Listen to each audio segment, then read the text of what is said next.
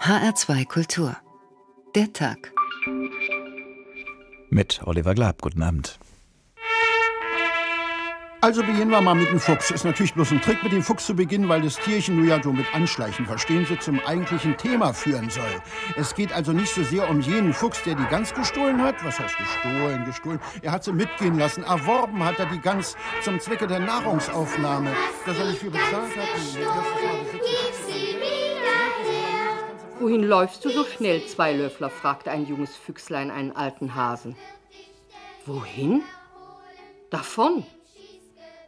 Die Scheu vor dem Gefressenwerden hat von jeher ihr festgestecktes Ziel. Er kann die Maus unterm Schnee hören, wenn die also piepst und dann genau orten, wo die ist und dann durch den Schnee durch äh, die Maus fangen. Aber leider bekam es uns übel. Er lag im Gebüsche hinterlistig. Da sprang er hervor und verrannt uns die Pforte.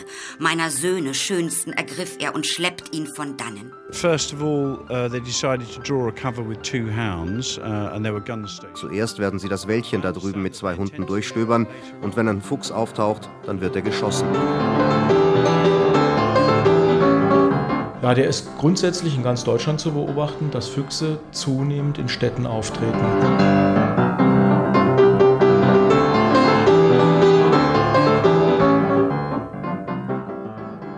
Der Tag der Tollwut morgen wirft seine Schatten voraus. Und einer dieser Schatten fällt natürlich auf den Fuchs, der zwar lächeln, aber eben auch Schaum vor dem Mund haben kann. Dabei ist der Fuchs doch vor allem eine Lichtgestalt mit seinem leuchtend roten Fell, seinem strahlend weißen Kragen und seiner blitzenden Intelligenz. Die alten Griechen verehrten ihn als Begleiter des Weingottes Dionysos, und ihnen gewährte er, statt Tollwut, Rausch und Ekstase. Der Fuchs ist ein Fabelwesen, und zwar meist ein siegreiches, das bei aller List und Tücke die Moral von der Geschichte am Ende oft auf seiner Seite hat. Er begleitet die Seelen der alten Kelten und er verkörpert als Symbol noch mehr das Fruchtbare als das Furchtbare. Natürlich, er stiehlt auch die Gans, räubert in Weinbergen und verschmäht saure Trauben. Aber so oder so ist Meister Reinecke ein Abbild und ein Vorbild unserer menschlichen Spezies. Es sei denn, wir sind mit all diesen verführerischen Bildern fuchsig hinters Licht geführt worden. Aber genau das wollen wir herausfinden heute, indem wir auf der Lauer liegend die Fährte aufnehmen. Toll, mutig, schlau, unser Nachbar der Fuchs, so heißt dieser Tag in HR2 Kultur. Toll ist der Fuchs angeblich dann, wenn er ganz zahm und zutraulich unsere Nähe sucht. Denn solche Füchse, so haben wir es immer gelernt, haben meist die Tollwut in sich. Wir werden noch klären, ob das wirklich so ist. Jetzt aber geht es erstmal nicht uns, sondern dem Fuchs an den Kragen. Und der, der ihn packt, heißt Münchhausen. Ein anderes Mal stieß mir in einem ansehnlichen Walde von Russland ein wunderschöner schwarzer Fuchs auf. Es wäre ja mal schade gewesen, seinen kostbaren Pelz mit einem Kugel- oder Schrotschusse zu durchlöchern. Herr Reinecke stand dicht bei einem Baume. Augenblicklich zog ich meine Kugel aus dem Laufe, lud dafür einen tüchtigen Brettnagel in mein Gewehr, feuerte und traf so künstlich, dass ich seine Lunte fest an den Baum nagelte. Nun ging ich ruhig zu ihm hin, nahm mein Weidmesser, gab ihm einen Kreuzschnitt übers Gesicht, griff nach meiner Peitsche und karpatschte ihn so artig aus seinem schönen Pelze heraus, dass es eine wahre Lust und ein rechtes Wunder zu sehen war. Nein, so nicht, verehrter Herr Baron von Münchhausen, so gern wir Ihnen auch sonst alle Ihre Lügengeschichten glauben wollen, selbst wenn noch so viel dagegen spricht. Diesmal tun wir es nicht, auch wenn diesmal einiges dafür sprechen mag, denn Tierquälerei ist leider selten eine Erfindung. Gleichwohl, gerade dem listigen Fuchs sind wir es schuldig, bei der Wahrheit zu bleiben, und statt nun zum Lexikon oder zu Brems Tierleben zu greifen, lassen wir uns ganz einfach von der Kollegin Christiane Wagner erzählen, was wir ganz grundsätzlich wissen sollten über den Fuchs. Seinen Ruf als kluges Tier hat der Fuchs zu Recht, meint Thomas Becker vom Vivarium Darmstadt. Weil der Fuchs eines der anpassungsfähigsten Säugetiere hier bei uns ist und sowohl von seiner Biologie her, also von seinen Fähigkeiten, sich anzupassen, sehr flexibel ist, als auch von seinem Gehör, von Geruch und Sehen, also sehr gut die Lücken im Hühnerstall findet, wo er eben reinkommen kann. Hühner und Gänse, aber auch Rehkitze und Hasen stehen auf dem Speiseplan des Fuchses, wenn sich eine günstige Gelegenheit ergibt. Heute hat er auch eine wichtige Funktion als Gesundheitspolizei. Er frisst auch Aas, wenn nichts anderes da ist, verunfallte Tiere an der Autobahn, wird dann teilweise auch selbst zum Opfer, ist da also sehr, sehr flexibel. Doch sein täglich Brot sind Mäuse und die kann er mit seinem exzellenten Gehör gut aufspüren. Er kann die Maus unterm Schnee hören, wenn die also piepst und dann genau orten, wo die ist und dann durch den Schnee durch äh, die Maus fangen. Das Weitere ist ein sehr, sehr guter Geruchssinn, also wo er wirklich über große Entfernungen feststellen kann, wo jetzt das äh, Brathähnchen gerade zu holen ist. Der Geruchssinn des Fuchses ist 400 mal besser als der des Menschen. Die Augen des nachtaktiven Tieres ähneln denen von Katzen. Der Fuchs lebt in einem Erdbau und weil er nicht so gerne gräbt, zieht er oft einfach in einen von einem Dachs gebuddelten Bau und gestaltet die oberen Stockwerke fuchsgerecht um. Der Dachs wird zum Untermieter.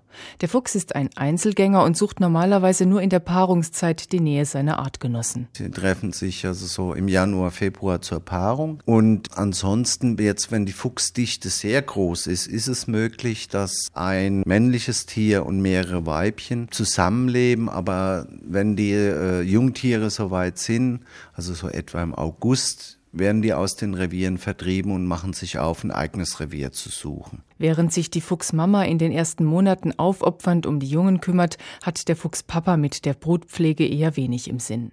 Der Fuchsvater als Rabenvater, auch eine interessante Entdeckung, dass Fuchs und Rabe, die als Fabelwesen so oft Gegner sind, doch immerhin diese Gemeinsamkeit haben. Toll, mutig, schlau, unser Nachbar der Fuchs, der Tag in HR2 Kultur.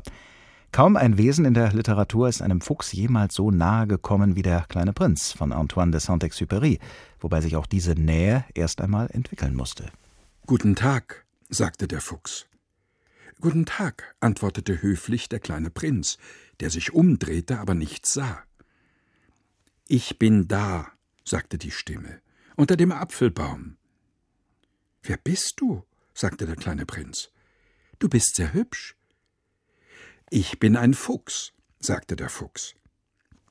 Komm und spiel mit mir, schlug ihm der kleine Prinz vor. Ich bin so traurig. Ich kann nicht mit dir spielen, sagte der Fuchs. Ich bin noch nicht gezähmt. Ah, Verzeihung, sagte der kleine Prinz. Aber nach einiger Überlegung fügte er hinzu Was bedeutet das zähmen? Du bist nicht von hier, sagte der Fuchs. Was suchst du? Ich suche die Menschen, sagte der kleine Prinz. Was bedeutet zähmen? Die Menschen, sagte der Fuchs, die haben Gewehre und schießen. Das ist sehr lästig.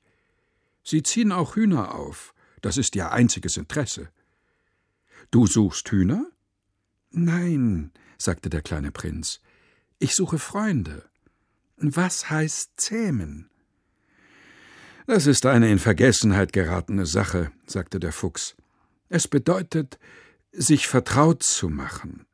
Einen Fuchs zähmen, sich ihm vertraut machen, das ist nicht nur die Aufgabe eines kleinen Prinzen, das ist auch die Aufgabe von Marco Heise, denn er trainiert Tiere, auch Füchse, die im Film mitspielen. Guten Abend, Herr Heise. Guten Abend, freue mich, dass ich bei Ihnen bin. Schön. Für den Film Nils Holgersen haben Sie mit Füchsen gearbeitet. Sie tun es auch jetzt wieder für eine Filmproduktion des Hessischen Rundfunks. Wie finden Sie denn die Füchse, die sich für Dreharbeiten eignen? Also die Füchse, die suchen wir ganz speziell. Also teilweise ziehen wir die auf. Wir arbeiten jetzt schon ähm, das sechste Jahr mit Füchsen und haben natürlich auch immer wieder dazugelernt, weil das ganz spannende Tiere sind. Und äh, zwei der Füchse für Nils Holgersson haben wir aus Russland geholt, weil dort äh, äh, Füchse domestiziert werden für die Wissenschaft. Sind Füchse grundsätzlich schwieriger zu handhaben als andere Tiere? Ja, Füchse sind ganz speziell, weil sie durch die jahrhundertelange Bejagung einfach ähm, ja so eine Scheu entwickelt haben, weil natürlich immer die scheuesten Tiere überlebt haben, ist es im Prinzip ein genetisches Gedächtnis, was da weitergegeben wird. Angst vor allem Neuen, vor neuen Menschen ähm, bedeutet Überleben und das ist natürlich beim Film schwierig. Was tun Sie denn jetzt, um diese Scheu der Füchse zu überwinden und sie so einsetzen zu können, wie Sie das möchten, wie es der Film verlangt?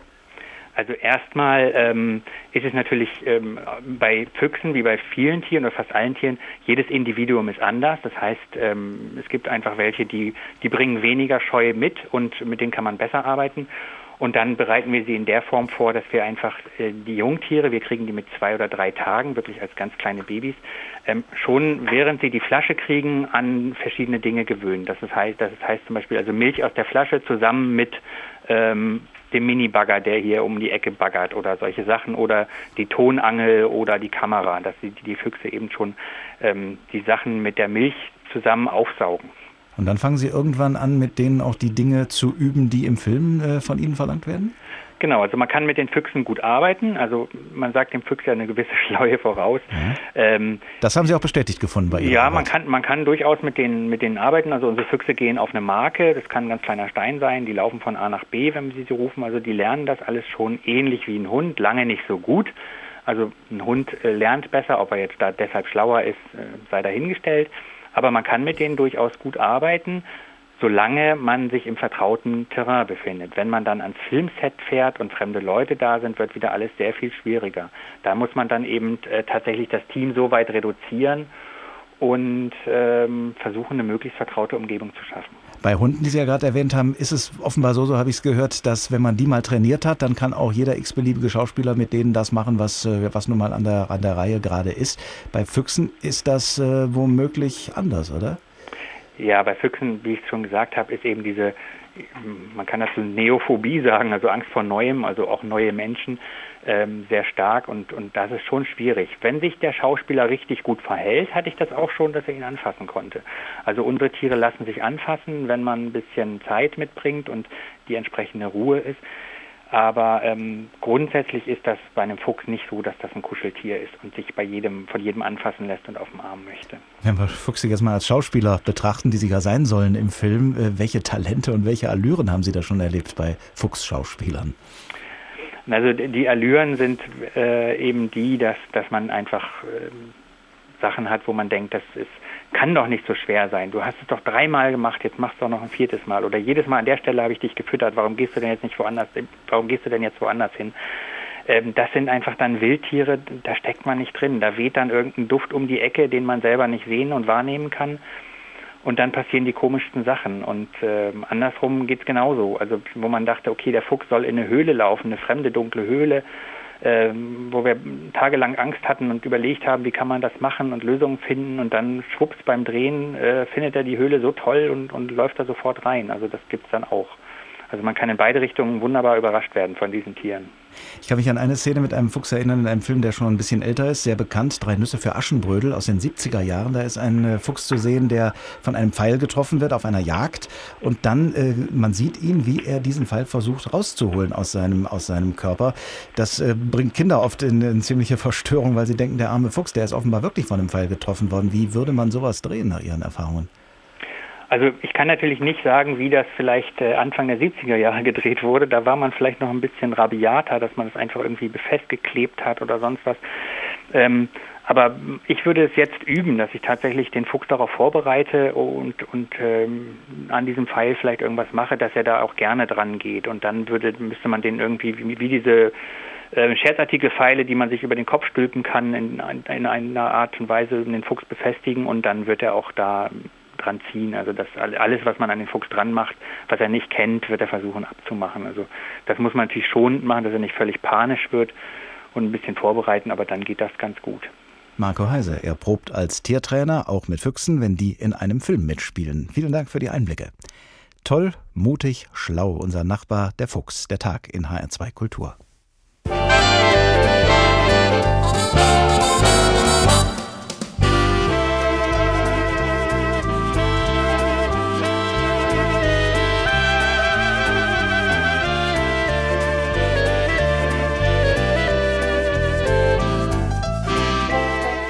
Ja, der darf natürlich nicht fehlen heute Abend. Der Foxtrott, der Fuchsgang.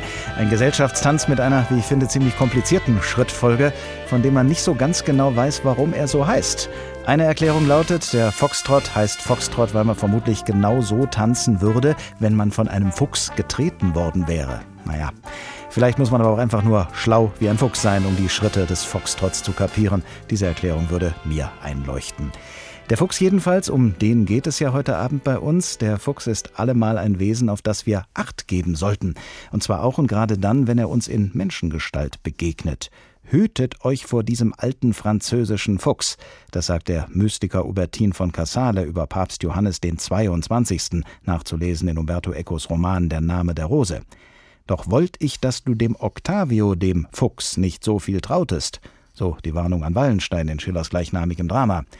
Und auch Jesus bedient sich im Lukasevangelium dieser tierischen Metapher, als er über den König Herodes spricht. Geht hin und sagt diesem Fuchs, siehe, ich treibe böse Geister aus und mache gesund heute und morgen und am dritten Tage werde ich vollendet sein.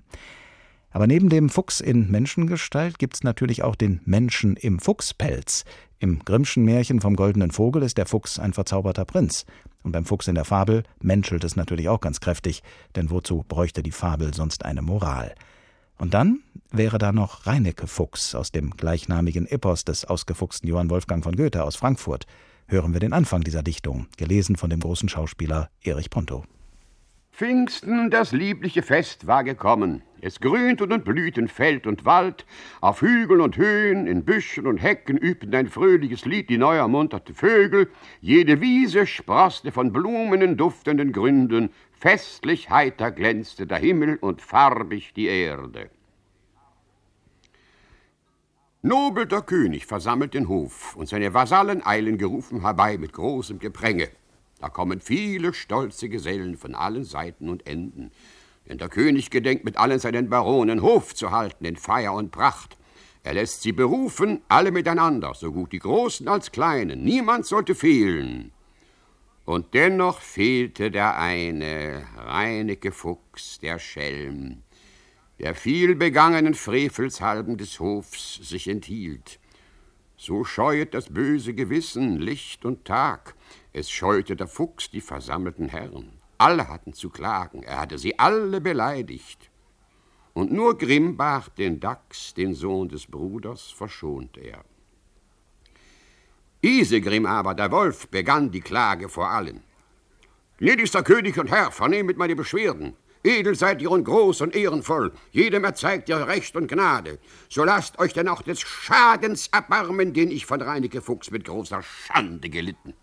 Zwar ist alle der Frevel schon lange zur Sprache gekommen. Ja, ein Tag war gesetzt zu schlichten solche Beschwerden. Herr, ich könnte die Drangsal, die mir der Bube bereitet, nicht mit eilenden Worten in vielen Wochen erzählen. Würde die Leinewand von Gent, so viel auch ihrer gemacht wird, alle zu Pergament, sie fasste die Streiche nicht alle. Und ich schweige davon, doch ich räche sie. Es werde, was wolle. So beginnt Reineke Fuchs von Johann Wolfgang Goethe, ein Epos, das es genau wie der Fuchs faustdick hinter den Ohren hat. Professor Jochen Hörisch, Germanist an der Universität Mannheim. Guten Abend. Guten Abend, Herr Glab. Reineke Fuchs ist in Hexametern geschrieben, sowie die großen antiken Epen, die Ilias oder die Odyssee. Das heißt, Goethe bereitet dem Fuchs hier eine ganz große Bühne. Warum tut er das? Er tut das, weil er denkt, dass die Leute die Geschichte kennen. Das ist ja eine der berühmtesten Volksfabeln, hat eine lange Vergangenheit, ist in den Köpfen der Leute, die überhaupt entfernt mit Fabeln zu tun haben, drin. Und er will zeigen, dass dieses niedere Genre der Fabel, das eigentlich jeder Trottel mit Verlaub sofort dechiffrieren kann, der Fuchs ist der Böse, ist der Schelm und so weiter, dass man das zu homerischer Qualität aufladen kann. Das heißt, er versteckt unglaublich viele gescheite, witzige, durchaus auch erotische bis pornografische Motive da drin und macht sich eigentlich über die Literatur selbst lustig. Wie verändert er denn diesen Stoff, den er vorfindet, abgesehen mal davon, dass er ihn in Hexameter verpackt? Er verändert ihn so, dass es eine Art poetische Selbstreflexion wird. Das scheint eine steile These zu sein, aber man kann sie schon in der Eingangsszene belegen. Er spielt ja mit der schönen Formulierung, das, was der Reinecke Fuchs gemacht hat, geht auf keine Kuhhaut. Die Leinwand zu Gent, würde man sie zu Pergament machen.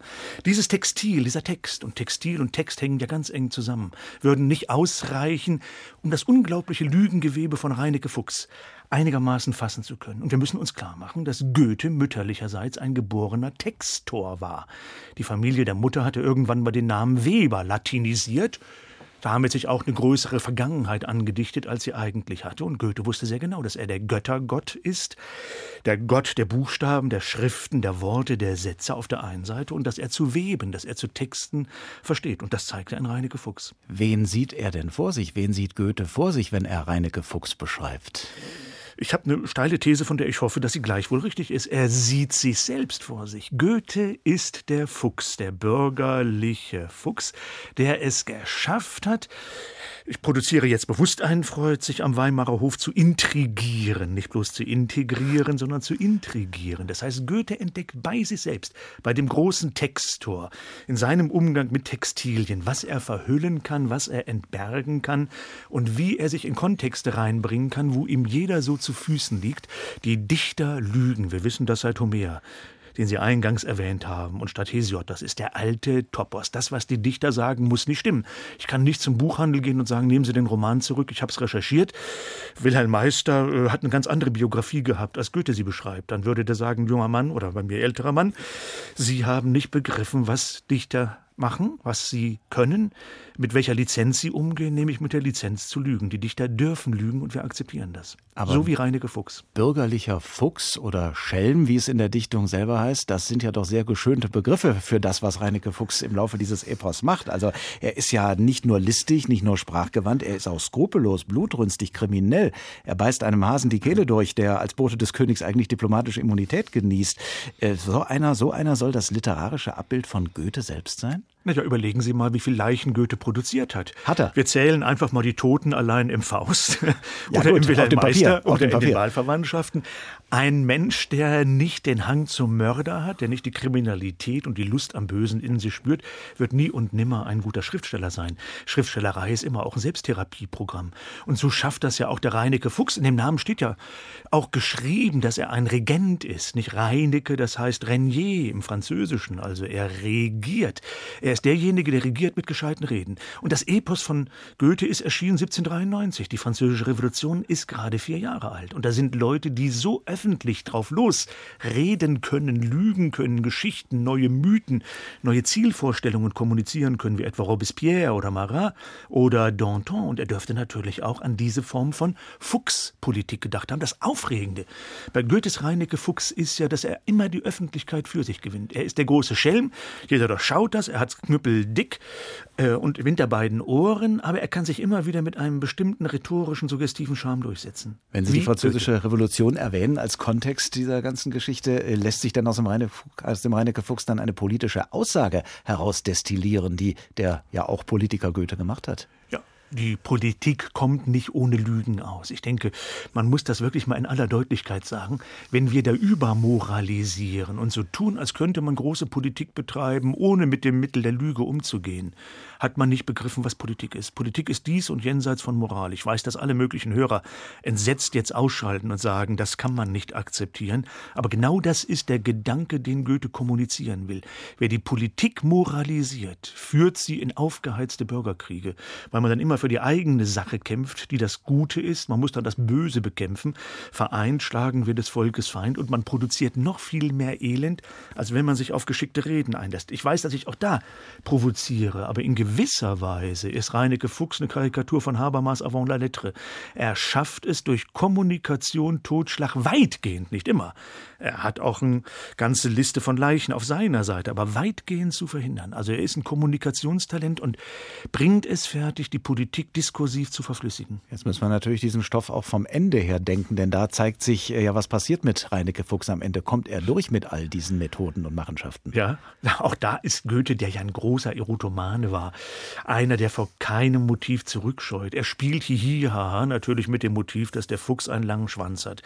Und der Schluss ist dann wirklich sexistisch bis zum geht nicht mehr. Der viel stärkere Wolf wird vom Fuchs besiegt, indem der Fuchs ihm zwischen die Schenkel greift und an sehr empfindlichen Teilen, wie es wortwörtlich heißt, so malträtiert, dass der Wolf vor Schmerz nicht mehr gegen den Fuchs ankämpfen kann. Kurzum, er verfügt über das ganze Register von üblen Tricks und da spielt Goethe auf eine sehr gescheite Art und Weise mit dem uralten Schema Soma, das Wort kennen wir alle, der Leib, der Körper, die Psychosomatik auf der einen Seite und Sema, das Zeichen auf der anderen Seite.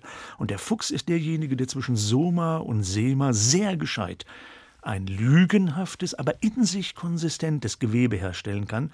Und die Leinwand, die nachher beschrieben ist, das Pergament, das nachher beschrieben ist, heißt Reinecke Fuchs, ein Epos von Goethe.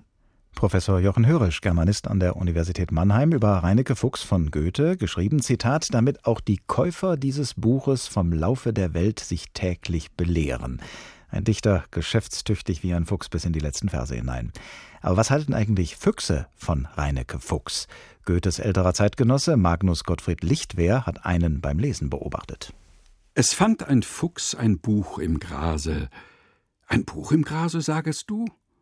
Wie kam das Buch ins Gras? Mein Freund, lass mich in Ruh. Ich sag, er fand es da und fand es mit der Nase. So lautet, sag ich, der Bericht. Und fänd er es im Grase nicht, wo hätte er es denn sonst gefunden? Das Buch in Leder eingebunden, das Meister Fuchs im Grase fand, war, o beweinenswürdger Schade, die weltberühmte Vulpiade, sonst Reineke der Fuchs genannt.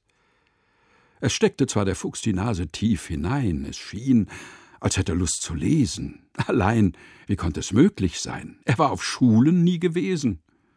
Der gute Schlucker suchte hier ein Pflaster für den leeren Magen. Er suchte Fleisch und fand Papier. Er wollte schon den Band zernagen, da er im Buche selbst sein Bildnis hier und da nicht ohne Schrecken glänzen sah. Sofort ward es von ihm durchbildert, und seht, der Fuchs erstaunt. Er fand sich überall, bei manchem Glücks- und Unglücksfall, recht nach dem Leben abgeschildert. Vor andern rührt ihn die Gefahr, die ihn bis untern Galgen brachte und gar zum armen Sünder machte, weil alles so natürlich war.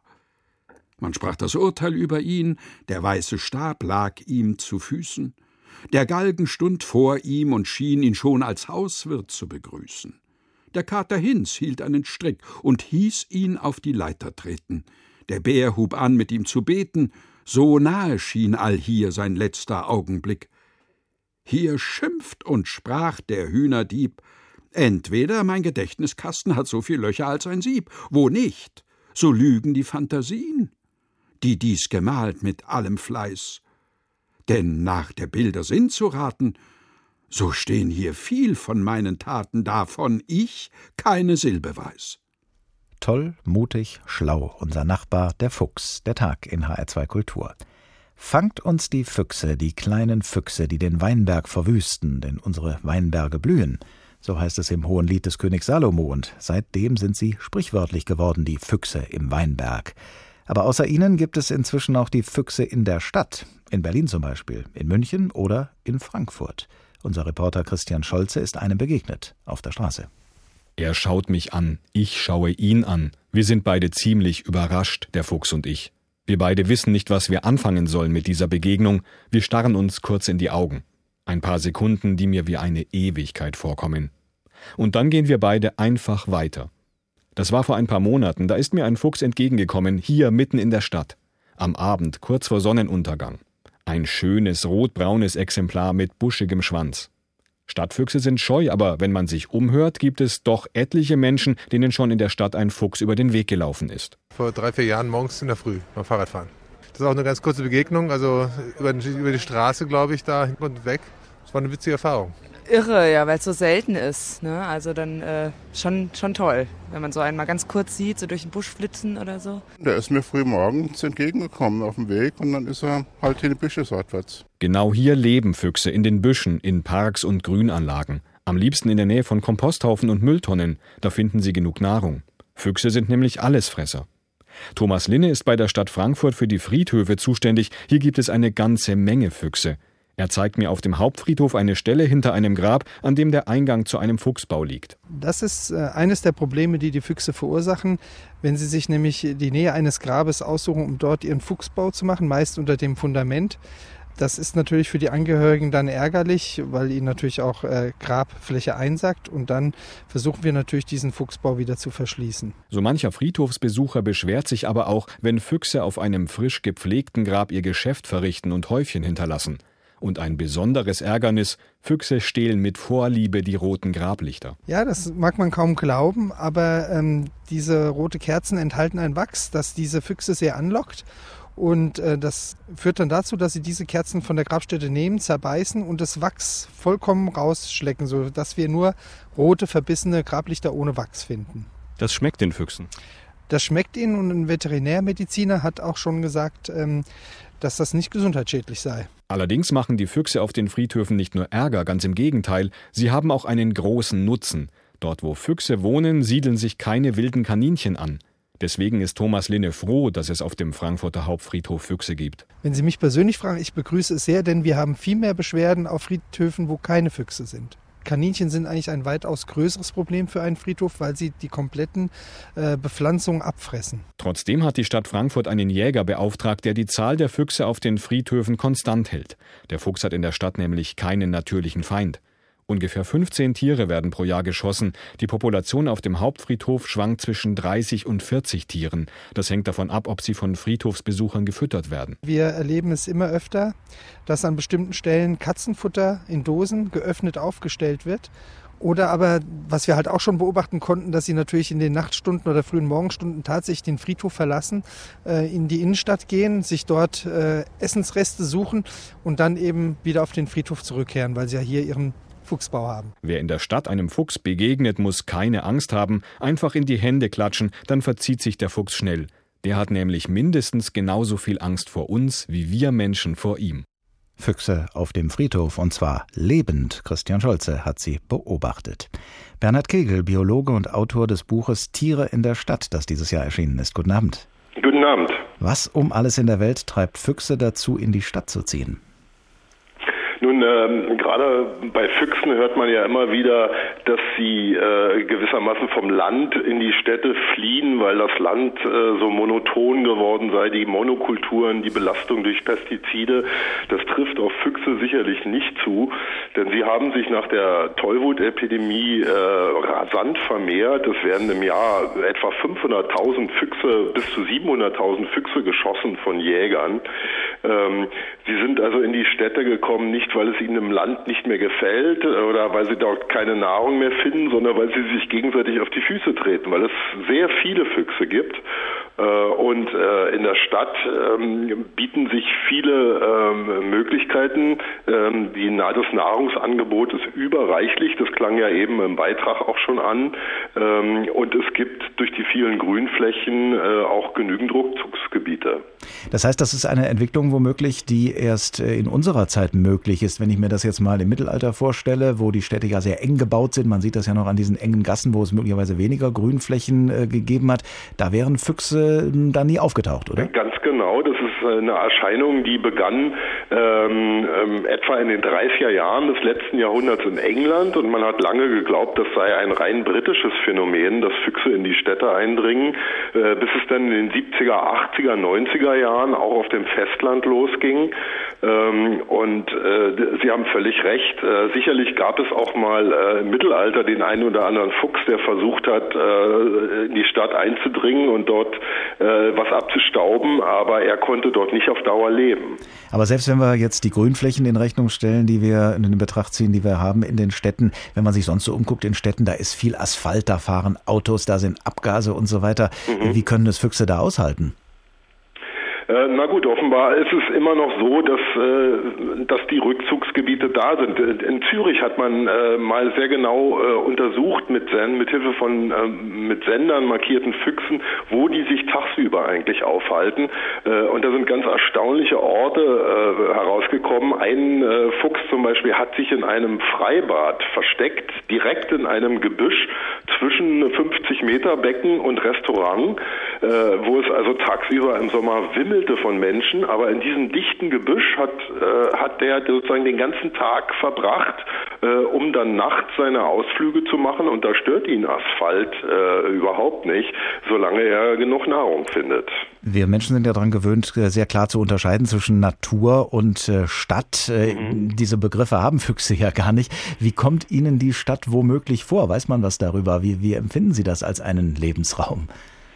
Ähm, na, wenn man äh, sich betrachtet, wie äh, viele Füchse in Städten leben, das waren zum Eng in England zum Teil äh, 37 Füchse pro Quadratkilometer, das muss man sich mal vorstellen. Äh, ähm, dann äh, würde ich sagen, das ist ein Schlaraffenland für die Füchse. Sie werden nicht gejagt im Gegensatz zum Land und sie finden überreichlich Nahrung. Äh, also viel besser kann es den Füchsen gar nicht gehen. Aber umstellen müssen sie ihr Verhalten ja wahrscheinlich schon, denn, denn Stadt und Land unterscheiden sich ja doch ziemlich. Was müssen Füchse, die in der Stadt überleben wollen, an persönlichen Fähigkeiten und Kräften äh, mitbringen? Also sicherlich ändert sich etwas ihr Nahrungsspektrum. Füchse, auch das klang ja eben schon an, sind äh, von Natur aus Allesfresser, die auch einen hohen Anteil an vegetarischer Nahrung zu sich nehmen. Ähm, und in den Städten äh, ernähren sie sich eben in hohem Maße vom Abfall der Menschen, von Komposthaufen, von allen möglichen Vegetabilien. Sie erfressen auch Früchte und Beeren in den Gärten. Äh, und man weiß auch, dass in manchen Städten, äh, etwa in Oxford, wo die Füchse besonders gut untersucht worden sind, Regenwürmer einen sehr wesentlichen Teil äh, der Nahrung ausmachen. Also da hat sich sicherlich einiges geändert. Ähm, man hat auch ein ganz erstaunliches Verhalten bei Stadtfüchsen zum ersten Mal entdeckt, nämlich dass sie in großen Familienverbänden leben, wo nicht nur die Elterntiere bei den Jungtieren sind, sondern auch Verwandte der Eltern, die ähm, sich an der Nahrungssuche beteiligen und die die Jungen verteidigen, wenn die Alten weg sind. Äh, und man hat gedacht, dass die Füchse äh, dieses Verhalten sozusagen neu erworben hätten in den Städten, hat dann aber nochmal genauer nachgeguckt und hat gesehen, dass es gewissermaßen ein Luxus, eine Art Luxusphänomen ist. Dort, wo äh, es den Füchsen besonders gut geht, wo Nahrung sehr reichlich ist, das ist eben in der Stadt der Fall, aber auch in manchen Gegenden auf dem Land. Dort leben sie in solchen Familienverbänden, während sie sich in karger Umgebung, wo sie sozusagen um ihr Überleben kämpfen müssen, eher als Einzeltiere durchschlagen. Wenn ich mir das jetzt so vorstelle wie einen, sagen wir mal, Siedlertreck im Wilden Westen, die, wo, mhm. sie, wo sie dann in ein anderes Gebiet ziehen, die schicken ja meistens Kundschafter, Scouts voraus. Äh, Gibt so ein Phänomen bei Füchsen auch, dass so die, die geeignetsten, die fähigsten, die kräftigsten, die schlausten erstmal so als Vorhut, als Pioniere voranmarschieren? Ja, ganz ähnlich. Ähm, ähm, man hat, das gilt übrigens nicht nur für Füchse, sondern wahrscheinlich auch für alle anderen Tierarten, die äh, in die Städte ziehen. Also etwa die Amsel, die ja vor in der Mitte des 19. Jahrhunderts in die Stadt umgezogen ist. Es sind wahrscheinlich tatsächlich ganz bestimmte Tierpersönlichkeiten. Das ist etwas, wo ein äh, Haustierbesitzer sofort schmunzeln muss, äh, weil es für ihn eine Selbstverständlichkeit ist, dass äh, Tiere Persönlichkeit haben. Aber in der Wissenschaft ist das eigentlich eine relativ neue Erscheinung, dass man von Tierpersönlichkeiten spricht. Äh, und man muss davon ausgehen, dass es tatsächlich besonders mutige Tiere, Tiere mit äh, einer besonders geringen Fluchtdistanz waren, die als erste in die Städte eingedrungen sind und die natürlich dann ihr dieses Verhalten entweder über Lernen oder über äh, Vererbung an ihre Nachkommen weitergegeben haben. Stadtfüchse haben kaum noch Kontakt mit dem umgebenden Land. Also ein in der Stadt geborener Fuchs verlässt die Stadt so gut wie nie und hat noch nie einen echten Wald oder einen echten Ackerfläche gesehen.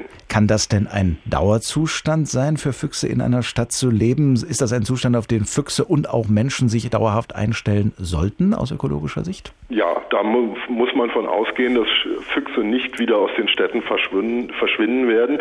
Wie gesagt, in England ist dieser Zustand jetzt schon fast 100 Jahre. Ähm, Füchse werden Teil der oder sind schon lange Teil der Stadtfauna und werden es bleiben. Es sei denn, die Städte verändern sich in ihrer Gestalt. Davon ist aber nicht auszugehen, jedenfalls nicht, äh, wenn alles seinen äh, ruhigen, friedlichen Gang geht. Äh, aber wir wissen ja aus der Geschichte, dass es immer wieder auch zu großen Katastrophen kommen kann, zu Kriegen und so weiter, die also eine Stadt in Schutt und Asche legen. Dann werden die Karten natürlich wieder vollkommen neu gemischt.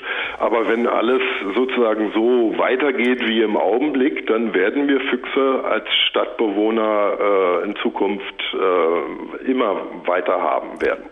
Bernhard Kegel, Biologe und Autor des Buches Tiere in der Stadt. Vielen Dank. Toll, mutig, schlau, unser Nachbar, der Fuchs, der Tag in HR2 Kultur. Bauer, Fuchs und Jäger, so heißt die folgende Geschichte, die der Prediger Abraham Santa Clara im 17. Jahrhundert zu Papier gebracht hat. Eine Geschichte mit einer interessanten Rollenverteilung, denn der Bauer ist mächtig und klug, der Fuchs ohnmächtig und klug und der Jäger mächtig und dumm. Aber hören Sie selbst. Oh, wie mancher Bruder zeigt sich wie jener Bauer gegen den Fuchs, der, vom Jäger mit Hunden gehetzt, zu allem Glück sich in eine Bauernscheuer salviert, auch den Bauern aufs schönst gebeten hat, er möge seinen armen Fuchsbalg schützen, und zwar mit dem hohen Versprechen und Schwören gebeten, es solle hinführo weder von ihm selber noch seiner ganzen fuchsischen Kassada und Sippe seinen Hühnern ein Leid geschehen. Der Bauer ließ sich überreden und versteckt ihn unter dem Stroh.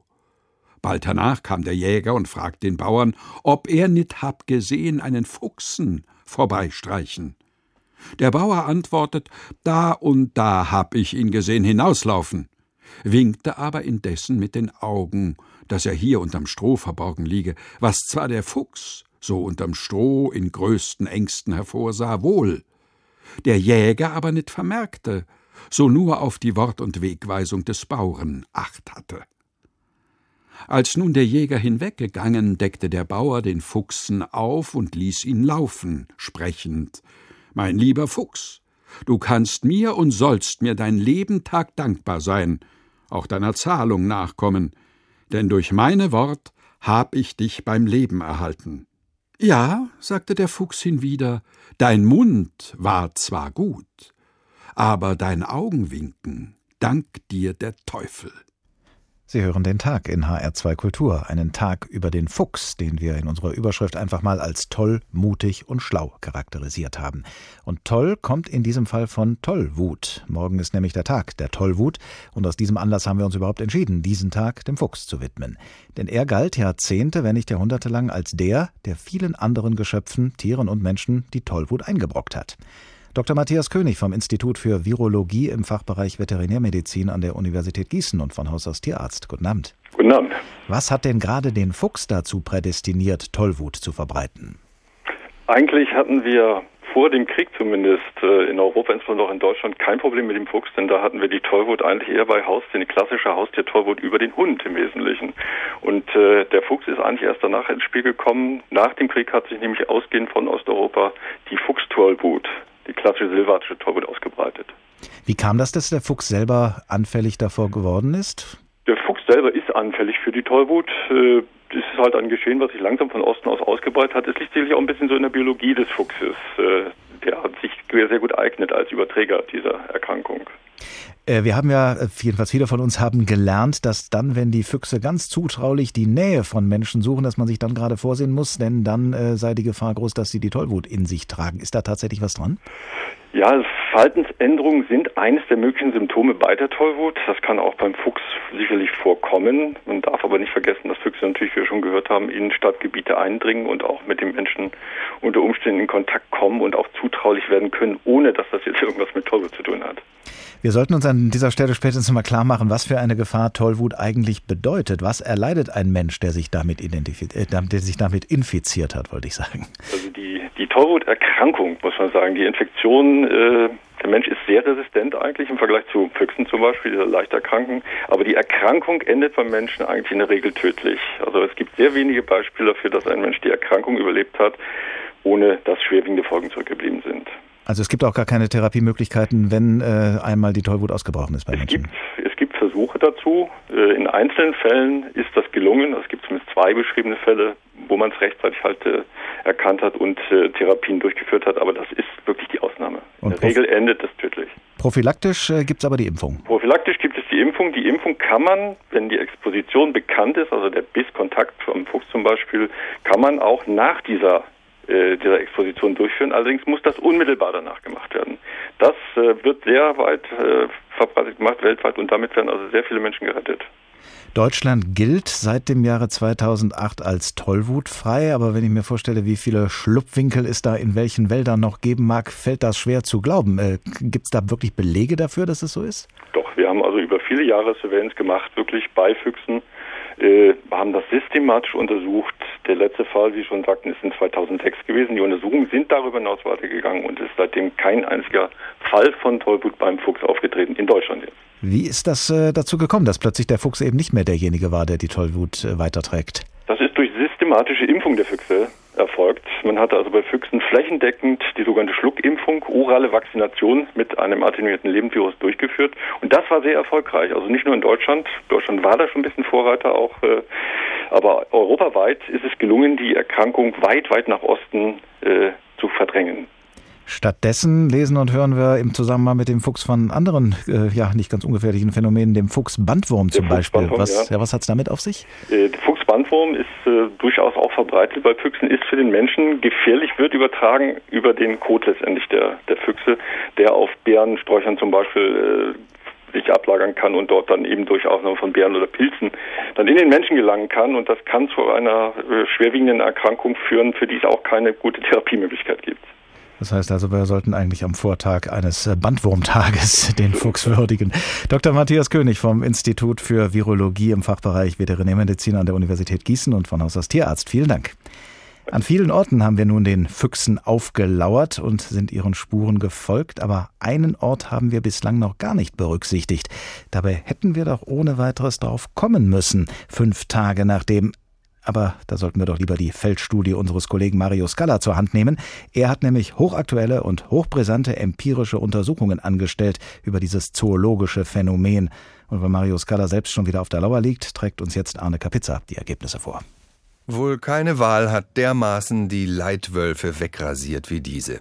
Kandidat Steinbrück hat brav seinen Platz in der Baracke bezogen und jault im großen Rudel mit. Die grünen Wölfe lecken ihre Wunden und fühlen sich als kleine graue Kätzchen. Und die Gelben werden aus dem Polizoo geworfen und ausgewildert. Allein der tiefrote Wolf stimmt putzmunter wie je seinen Klagegesang an, dass alle immer in die falsche Richtung rennen. So schlägt jetzt also die Stunde der schlauen Füchse. Bisher hielten sie sich geschickt im Versteck, im Wissen, dass das Fell der großen schwarzen Bärin dieses Mal noch nicht verteilt wird. Diese hat sich auf vorwiegend männliche Leitwölfe spezialisiert. Immer wenn einer von ihnen dachte, jetzt wäre auch er ein großer, starker Bär, fand er sich kurze Zeit später als Sennenhund auf einer fernen Alm wieder, wenn er nicht als streunender Straßenköter nach dem suchen musste, was andere übrig gelassen hatten. Schlaue Füchse wissen immer, wie sie an etwas zu beißen kommen und ihr Fell sauber halten. Ihre Rute, der Fuchsschwanz, ist mit gutem Grund als Trophäe äußerst begehrt. Denn mit ihm können sie erspüren, woher der Wind weht, und wenn er heftig weht und sich zu einem medialen Shitstorm auswächst, können sie mit ihm balancieren und den schmerzlichen Fall verhindern.